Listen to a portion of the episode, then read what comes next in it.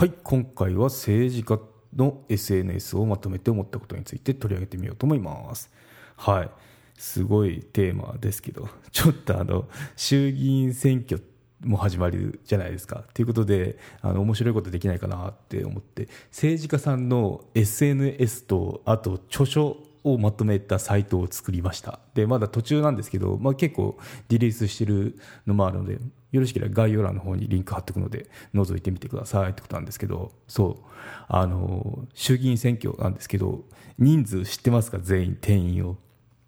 465名なんですよ。なんで、この人たちの経歴を調べて、経歴っていうか、まあ、その、特に SNS なんで、SNS のリンクがあるかどうかを調べて、あと本もあれば、いろいろその、どんなことを思ってるのかって、あの、詳しく知ることができるので、チェックして、で、よし、これだったら、あの、一つの、なんだろう、サイトのページになるなって言って、ったのをリリースどんどんしてるとこなんですよチェック済んだらリリースって感じでそうなんでそうですね。初めの23日かな？23日で、まあ、大体100名くらい行ったんです。この放送が出てる頃にはどのくらい行ってるかなで終わってはないと思うんですけど、うん、半分くらいこういったらいいなってとこですよね。うん。そう。でなんでそんな手でやってんのって感じなんですけど初めはプログラム的にどうにかいけると思ったんですよ。でそこで始めたんですけどあのウィキペディアの API とかですね。あとはそうリストは衆議院のそのホームページからあのチェックして持ってきてでそこをベースで、まあ、プログラム的に API 使って使えるところは使っていけないかなって言ってそれなりにこうできそうだったんですよ。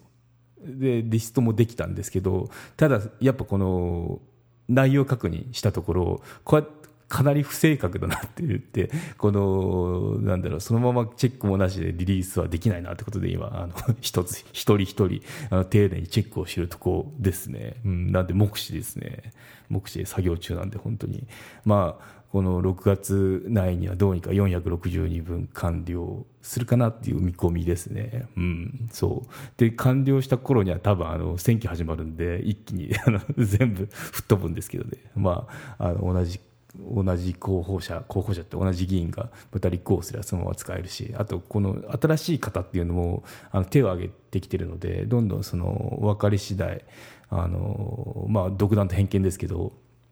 その気づいたら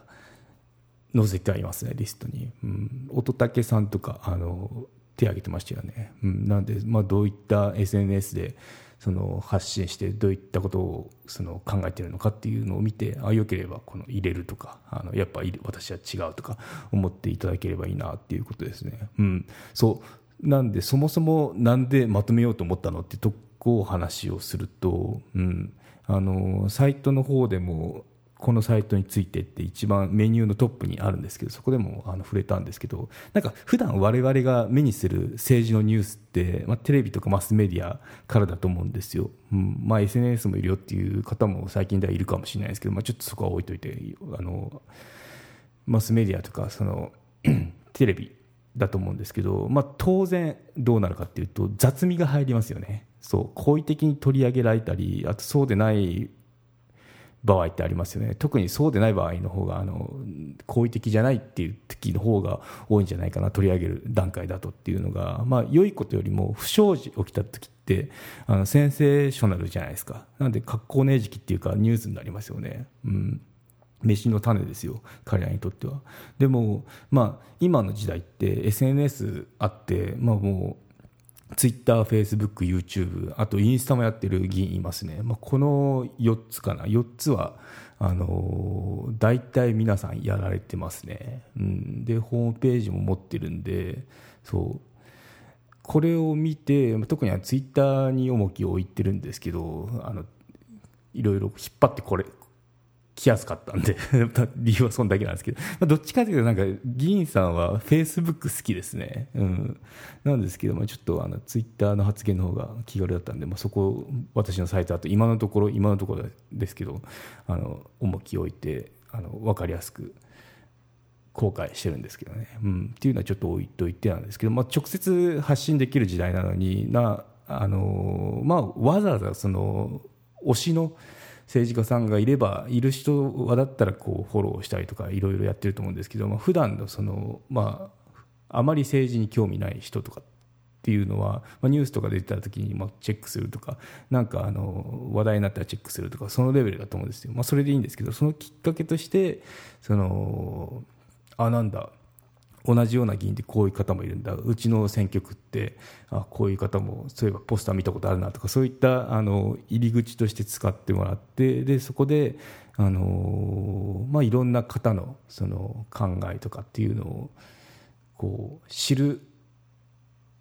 助けになったらいいなって思ってそそこであの関心政治について関心があればもう投票率っていろいろ本当なのかってちょっとあの懐疑的はあるんですけど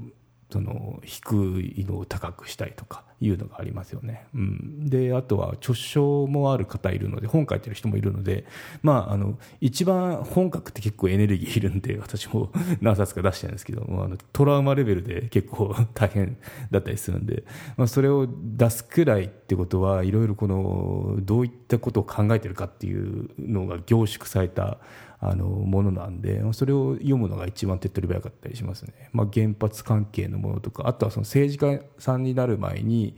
その、まあ、専門性医師でしたよとか健康のなんだろう。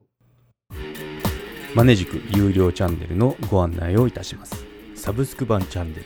マネジクプレミアムを Apple Podcast で金曜に配信中。サブスク会員は今までの会員限定エピソード全てを聞くことができます。Windows の方も iTunes から聞くことができます。トライアル期間もあります。ご登録して応援いただけると励みになりますので、どうぞよろしくお願いいたします。